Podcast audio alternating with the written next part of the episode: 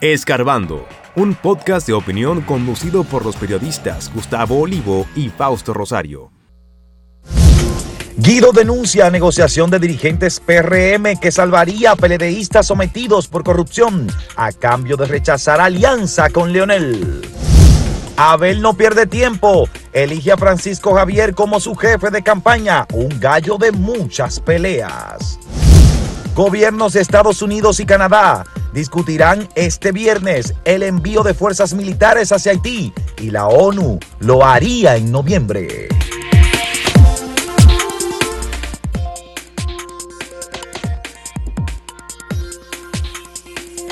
Bueno, el dirigente y aspirante presidencial en el Partido Revolucionario Moderno, Guido Gómez Mazara, ha hecho una denuncia que al margen de lo, siempre las contradicciones que, internas que hay en los partidos, no debería pasar desapercibida, porque Guido dijo aquí en una entrevista que le hicimos que hay un sector dentro del PRM y del gobierno, obviamente, porque es gente que está en el poder, de que estaría negociando con la cúpula del PLD un tratamiento especial para algunos de los exfuncionarios PLDistas que tienen procesos eh, por corrupción, eh, o sea en el Ministerio Público o en la justicia, para recibir un tratamiento, si se quiere, suave, algún tipo como de arreglo conveniente, a cambio, según la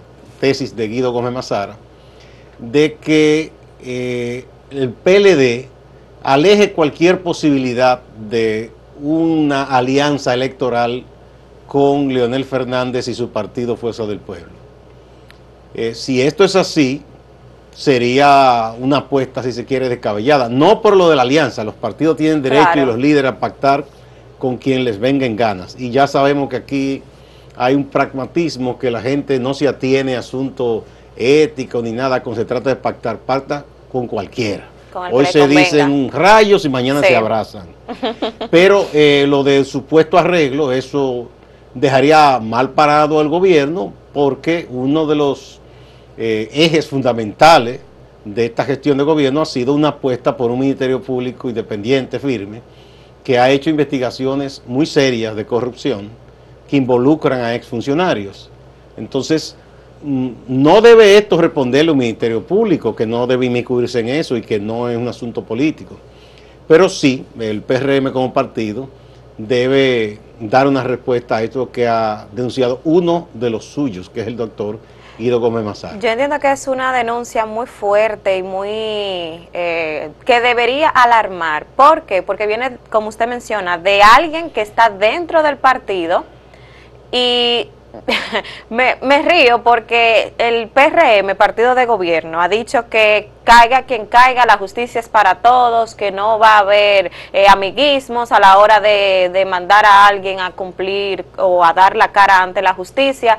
Eh, nos dicen que el Ministerio Público es independiente, o que la, no el Ministerio Público, la justicia es independiente, que nada tiene que ver en este caso el Ministerio Público con la denuncia que está haciendo Guido, pero que sí puede hacer que nos preguntemos qué tan independiente es la justicia si el PRM supuestamente está tratando de llegar a acuerdos para que dirigentes del PLD que han sido sometidos o que serán sometidos la lleven suave eh, cuando se enfrenten a la justicia, entonces eso significa que de alguna manera u otra el PRM, partido oficialista ahora mismo, tiene forma de meter su mano para que eso suceda. Entonces, me parece eh, incoherente por parte del de, PRM que ha eh, que ha trabajado, que se ha llenado la boca en decir que por fin República Dominicana tiene una justicia independiente. Entonces yo creo que sí, ellos tienen que salir a dar la cara ahora ante esta denuncia, explicar sobre todo qué está pasando, por qué quizás Guido está diciendo esto,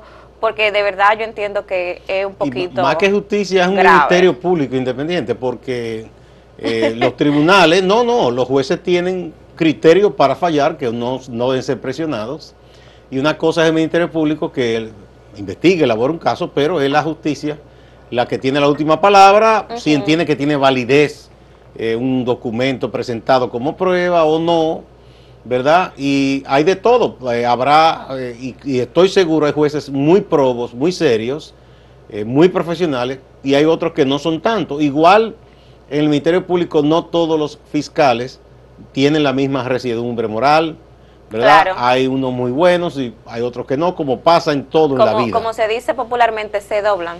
En, en todo en la vida hay gente que es eh, vertical hasta la muerte y hay otros que no. Entonces, pero es una denuncia muy seria que debería el PRM responderla y no simplemente dar la callada por respuesta, porque eso genera dudas. Claro. Por otro lado, en el ámbito político, el, el candidato preseleccionado, que deberá ser formalizado ya en el 2023, eh, de acuerdo a lo que manda la ley, del PLD, Abel Martínez, no, no perdió tiempo y nombró a Francisco Javier su jefe de campaña. Francisco Wow. Javier García, miembro del comité político, es un PLDista de larga data, desde muy joven, y ha sido responsable de campañas en el PLD, lo hizo con Leonel Fernández. Y con Danilo también. Con Danilo eh, en- parcialmente, porque a quien finalmente confió la jefatura de campaña en el 12 de Danilo fue a Rubén Bichara.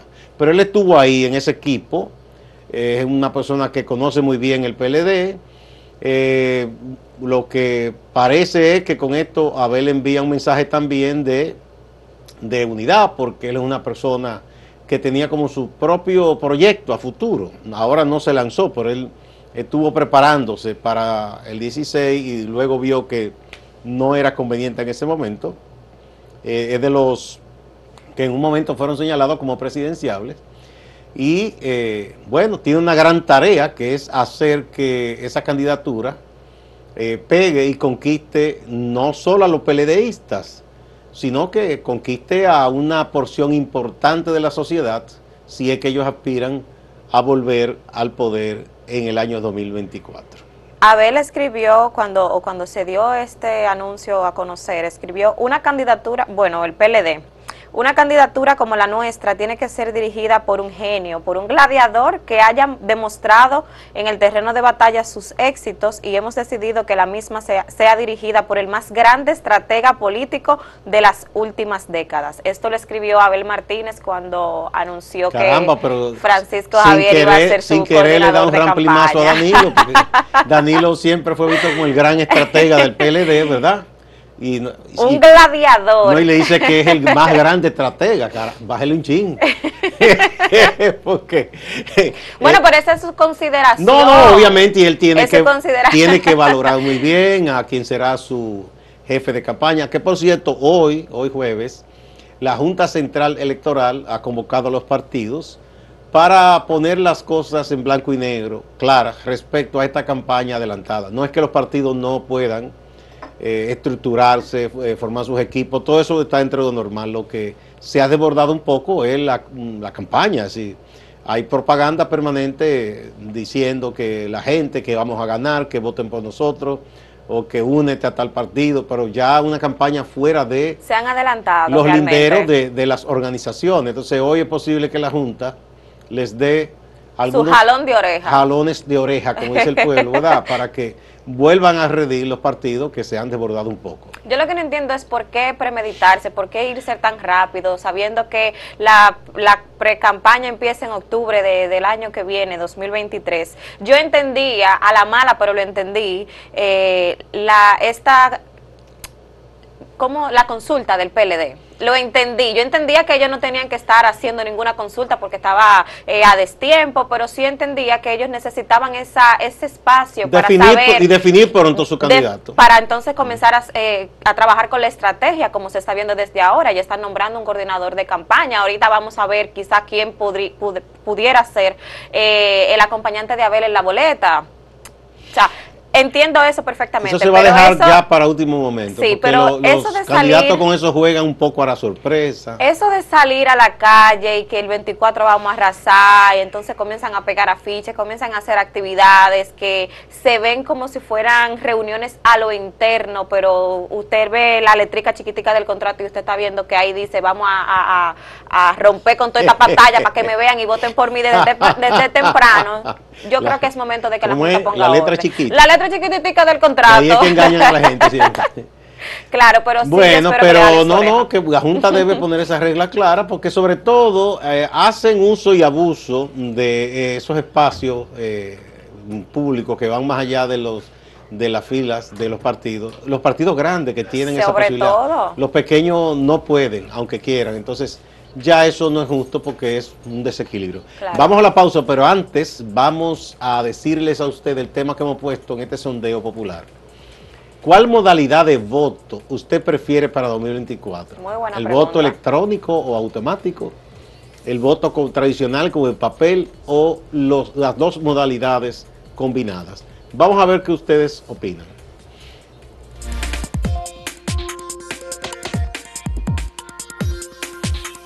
Si quieres anunciarte en este podcast, escríbenos a podcast.acentotv.de.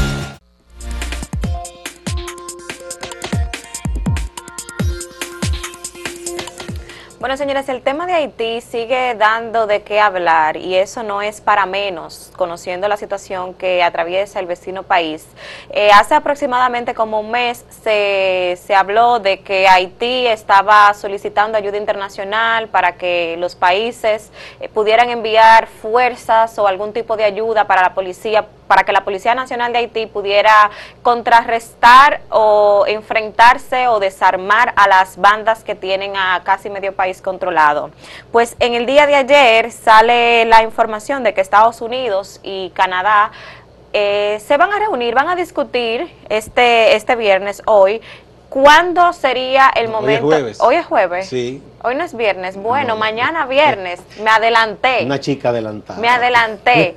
Mañana viernes discutirán eh, sobre este tema y cuándo ellos entonces empezarían a enviar esa ayuda hacia ese país y de qué forma se haría. Muchos hablan de intervención militar, otros, como en el caso de República Dominicana, dice que no enviaría tropas porque eso empeoraría mucho más la situación y relación que hay entre ambas naciones. Bahamas eh, según estuve leyendo, dijo que si era necesario enviar algunos soldados a apoyar a la Policía Nacional, pues ellos estarían dispuestos. Lo cierto es que eh, se ha pasado este mes completo hablando de, la situación, hablando de cómo se, se, ayudaría a, a este país pero hemos visto poca acción. Y recordemos que el canciller dominicano Roberto Álvarez hace unas semanas dijo que la rapidez con la que esto se, se pudiera mover iba a ser determinante para, para el agravamiento de la situación allá en Haití y justamente ayer dio declaraciones a la prensa diciendo que todo iba lento que mucho bla bla bla, para ponerlo en español, mucho bla bla bla y poca acción. Esperemos que estas potencias, el Consejo de Seguridad de la, de la ONU, pueda encontrar o definir exactamente cuándo y cómo se estaría enviando esta ayuda a, este país. Bueno, hay varias cosas respecto a Haití. Eh, es de verdad que es un país con una situación eh, fuera de control, como quiero decir fuera de control, o sea, un gobierno que de por sí es interino, eh, que debió encargarse eh, con un cronograma de organizar las elecciones y no ha podido. No ha podido. eh, con los puertos prácticamente cerrados o bajo control de las pandillas, los aeropuertos funcionando con escasa actividad por la inseguridad y las, los, los territorios de Haití que no están copados por la pandilla como toda esta bahía del suroeste haitiano. Sin embargo, eh, cuando se producen eh, alimentos en el campo, por ejemplo en las granjas, para transportarlos hacia Puerto Príncipe y otras ciudades, o tienen que pagar peajes a las bandas, o son saqueados por esas bandas. Wow, sí es complicado. Es difícil, incluso la ayuda que de manera solidaria pueda enviar alguna organización, los propios haitianos de la diáspora, si envían algunas ayudas, no hay seguridad de que llegue a las manos de las personas que deberían recibir esa ayuda. Caritas Internacional, que es una entidad católica, eh, hace muchísimos años que colabora en distintos países, eh, uno de sus depósitos de alimentos y medicina fue saqueado. Entonces es muy difícil. Entonces, por un lado, el gobierno eh, interino de Ariel Henry ha dicho, señores, sí, necesitamos esa ayuda. Ya ha pedido que se envíe esa ayuda, que tiene que ser una parte en seguridad. Eh, y esa es la parte como odiosa, porque hay sectores de Haití contrarios al gobierno, contrarios a las pandillas, pero que por el sentimiento que tiene toda persona sobre su país, entiende que la injerencia es odiosa, que no es una es la mejor intervención y que no es bueno, es como humillar a un país que tenga que recibir tropas extranjeras. Bien, si se va a hacer esto, eh, lo primero que hay que decir es que ojalá, a uno no le gustaría que, que un país sea invadido, pero si se hace, si lo deciden las potencias, que son las que hacen lo que les vienen ganas, y son las que controlan la ONU, porque es la verdad, eh, ojalá que sea con el menor costo posible en vidas humanas, porque ese es el problema. Usted envía eh, un soldado, a veces de un país que no conoce la situación al país que va, y llega tan nervioso que ante cualquier movimiento de alguien piensa que le va a atacar y dispara, y matan personas inocentes. Sí. Eso por un lado. Lo otro es que no basta con un acompañamiento militar. Ya Haití estuvo bajo control de la MINUSTA, que fueron tropas cascos azules de diversos países, bajo orden y control de la ONU, y duraron muchísimos años y no se logró sacar a Haití de la crisis. Si se va ahora a hacer esto, tiene que haber por otro lado mucha ayuda económica supervisada, tiene que haber una ayuda en lo institucional para reorganizar las instituciones haitianas, el Estado, y sobre todo mucha ayuda en el aspecto de que se forme alguna comisión de haitianos dispuestos a trabajar por su país, con asesoría de organizaciones que sepan del asunto, para organizar un proceso electoral que sea creíble, que la gente acuda y le, y le dé entonces legitimidad votando Exacto. en que puedan votar los haitianos de la diáspora, los que están dentro de Haití, a ver si ese país vuelve a la normalidad, se desarman las bandas, el comercio reabre, la economía vuelve de nuevo a crecer, se crean puestos de trabajo, y eso es lo que hace que un país en paz, funcionando, su gente incluso migre menos si quiera volver a su país. Los haitianos no están fuera de Haití porque simplemente les da la gana. La gente emigra cuando entiende que tiene mejor posibilidad fuera de su tierra natal. Entonces eso le pasa a los haitianos y a los dominicanos que migren, a muchísima gente. Eh, miren toda esa migración que hay de Sudamérica y Centroamérica Sí. hacia Estados Unidos Sí. y México. No es porque les da la gana, sino porque hay, una, hay situaciones en sus países que hacen difícil la vida, entonces optan por migrar. Eso es lo que uno espera, si es que finalmente esas potencias entienden que deben hacer algo con Haití, que no sea solo esa presencia militar que siempre es odiosa, sino que eh, llegue la ayuda económica, llegue el acompañamiento institucional, llegue la ayuda para reorganizar las cosas en Haití. Sobre todo eso, de reorganizar, de, de ver cómo se le, cómo se le colabora co- eh, para la organización de, de elecciones, porque yo entiendo que no se hace nada militarizando un país, desarmando a todo el mundo y luego, ajá, después de ahí, ¿qué pasa? ¿Cómo, cómo se levanta una nación No, si se van, tan pronto se vayan, si no se, se- hace nada, vuelven a armarse las bandas. Entonces, eh, es complejo, el asunto es complejo, todo el mundo quisiera como que pasara así de la noche a la mañana, eh, que venga algo, una fuerza grande y como que remeniar el país y todo se arreglara. Eh, entiendo que el diálogo es importante, pero la acción sobre todo es más importante. Y yo estoy con, concuerdo con lo que dice el canciller, la rapidez con la que con la que se avancen con la, con estas acciones va a determinar el agravamiento de la situación y algo muy importante es eso de negociar los términos en los que esa colaboración va a llegar. Usted mencionaba el hecho de, eh, de que hay personas que a pesar de que quieren una ayuda para, para ese país, propios haitianos entienden que quizás la injerencia no es la mejor opción. Y hay, habría que definir también los términos de, de penalidad, que, o sea, qué penalidad o qué, qué castigo recibiría un soldado que se atreviese, por ejemplo, qué sé yo, a, a matar a alguien solamente porque lo ve como, como una amenaza. Entonces, Bueno, es, delicado. ahí es delicado. es delicado porque incluso hay que recordar que Estados Unidos prácticamente ha impuesto un acuerdo que aquí se firmó también hace muchos años, que casi exonera de antemano a sus soldados como cuando por error, entre comillas, eh, cometen una violación a una ley, incluso matan a alguien, no les pasa nada. Entonces, eso es peligroso. Hay que preservar los derechos humanos. Exacto, y, ya vimos que durante esa ocupación de la minuta en Haití incluso hubo violaciones de niños, muchísimas cosas. Entonces, todo eso hay que tener mucho cuidado. Ahora, de que un país destruido pueda ser reconstruido con la ayuda internacional, sí ha ocurrido, que hay gente que dice que no, sí. Después de la Segunda Guerra Mundial, una parte de Europa quedó muy afectada. Devastada. Eh, por esa guerra y que se pusieron de acuerdo. Los aliados occidentales, por un lado, reconstruyeron muchos de los países y la Unión Soviética, por el otro, reconstruyó otra parte que quedó bajo su influencia y dominio. Lo mismo hicieron en Corea. Una parte, el norte, la reconstruyó la Unión Soviética y, y China, y la parte sur la reconstruyó Estados Unidos y sus aliados, y Japón igual. Estados Unidos, después de enviarle dos bombazos atómicos, tuvo que reconstruir a Japón y lo hizo, por lo menos en el aspecto físico. Entonces, sí se puede, si, si, hay, si hay acuerdo y voluntad, se puede hacer un plan para reconstruir un país y encaminarlo a la normalidad.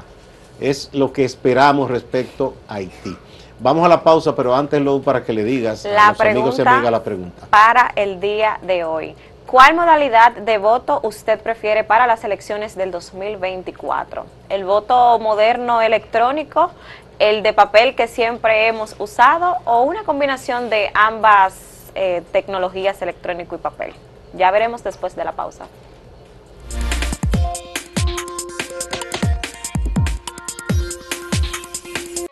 Síguenos en redes sociales, arroba acento diario y arroba acento TV.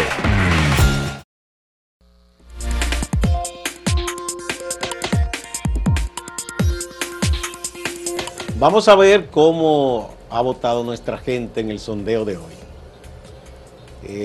bien, aquí tenemos en el portal acento.com.do la mayoría, el 38.98%, apuesta por el voto de papel, por lo tradicional.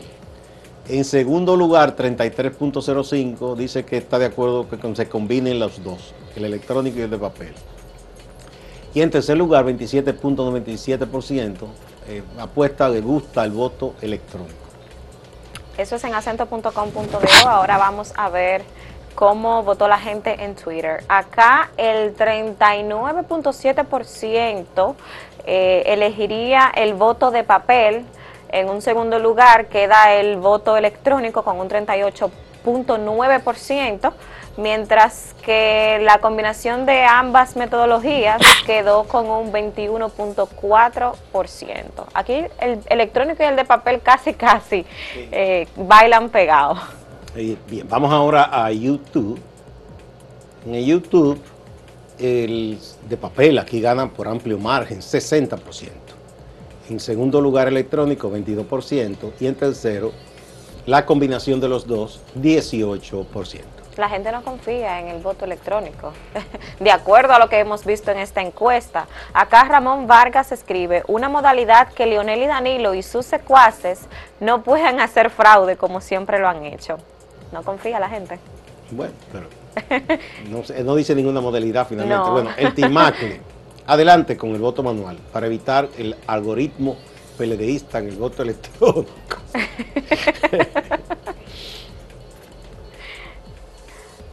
Merian Rijo escribe, ellos puestos para hacer fraude lo hacen como quiera lo que queremos es que tengan un sólido equipo de participación ciudadana supervisando cada fase del proceso de votación. El dominicano ausente ausente dice, la de papel. Así esas computadoras se convierten en pisapapeles caro con dinero del pueblo. Ay, Dios mío. Bolívar Abreu comenta, aunque quieren decir que la tecnología lo es todo, para muchas cosas mejor quedarnos a la antigua, que tampoco es que no funcione.